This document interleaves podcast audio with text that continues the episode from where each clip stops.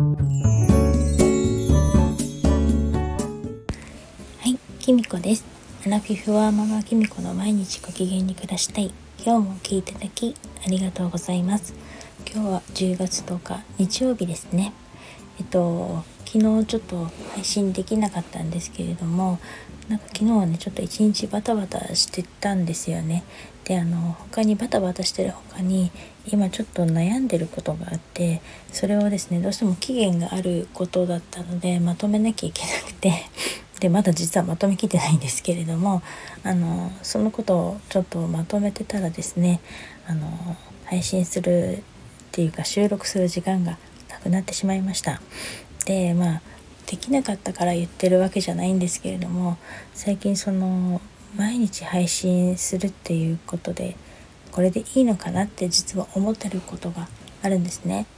えっと、始めた当初はですねあのある時から毎日配信しようって決めてあの毎日今まで配信してきたんですけれどもただ続けるだけに最近なってたんじゃないかなっていうふうに思ってたんですね。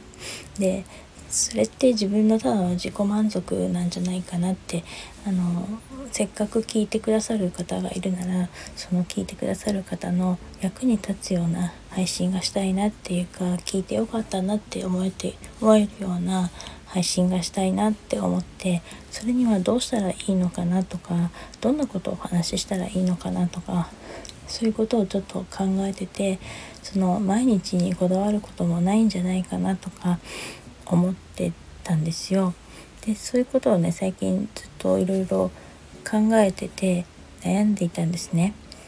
それで今回あのある方に思い切ってですねあのせっかく機会があったので相談するっていうことにしましたあのそれはね小沢さんっていう方なんですけれどもその小沢さんが出されたディスカバリーアカデミーっていう教材がですね5周年を迎えたっていうことでアカデミー5周年記念の質問会っていうのを開催してくださることになったんですよ。それで私もその質問会に参加することにしました。の質問会に参加するって決めるまでっていうかあの参加のボタンをね申し込みのボタンを押すまでって実はすごく悩んでほんと期限ギリギリに実は申し込んだんですね。あのーあのしれっとねあの5周年って言いましたけれども小沢さんって本当にすごい方であの同じ教材をね5年間もずっと販売し続けるっていうことって本当にすごいことですしその今まで1600名以上の方にあの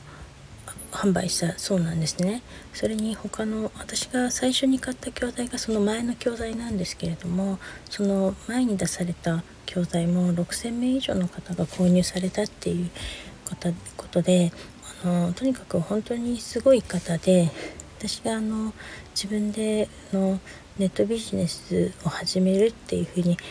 なった最初の教材があのその小沢さんが出した教材だったんですね。だから初めてセミナーっていうものに参加したのも小沢さんのセミナーが初めてだったしそもそもあのビジネスをしているネットビジネスをしている方にリアルで会ったのも小沢さんが初めてだったんですね。だから本当に自分にとっては原点っていうか本当にあの人生を変えてくれた方の一人になっていますそんなねすごい方に自分があの相談することってとってもしょうもないことなんじゃないかとか今更自分が相談してきてなんだよって言われるんじゃないかなとか、うんと、いろいろ考えてしまってすごくその参加するボタンを押すのにすごくためらってしまったんですね。でも今まで小沢さんのメルマガとかコンテンツとかもちろん教材とかあの見たり聞いたりしている中でやっぱり本当にあのバキッと答えが出るっていうかあの納得できるっていうこととかすごく多くてあのその度に自分の考え方とかもすごく変わったりとかもして以前教材であの回答する時があったんですけれどもその返事もすごく納得のいくものっていうかではっきりと答えを出してくださるような感じでだったので今回私がしょうもないことを相談してしまうかもしれないですけれどもあのそのことに対してきっと小田さんはパキッとこの答えを出してくれるんじゃないかなと思ってあの思い切って参加することにしました質問会を開催するにあたって小沢さんもおっしゃってたんですけれどもやっ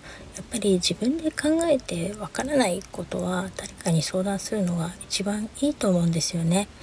あのいくら考えても答えは出ないですし自分で考えてこれでいいのかなって不安に思いながら進めても結局は長続きしないし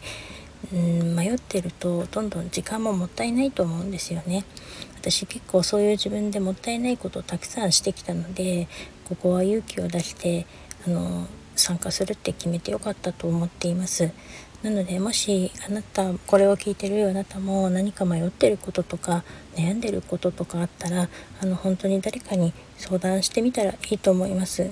それでもしねそういう方が誰もいないとかあの誰にも話したくないっていうことであったらもし私でよかったらいつでも相談に乗りますので気軽にコメントなりレターなりいただければあの嬉しいです。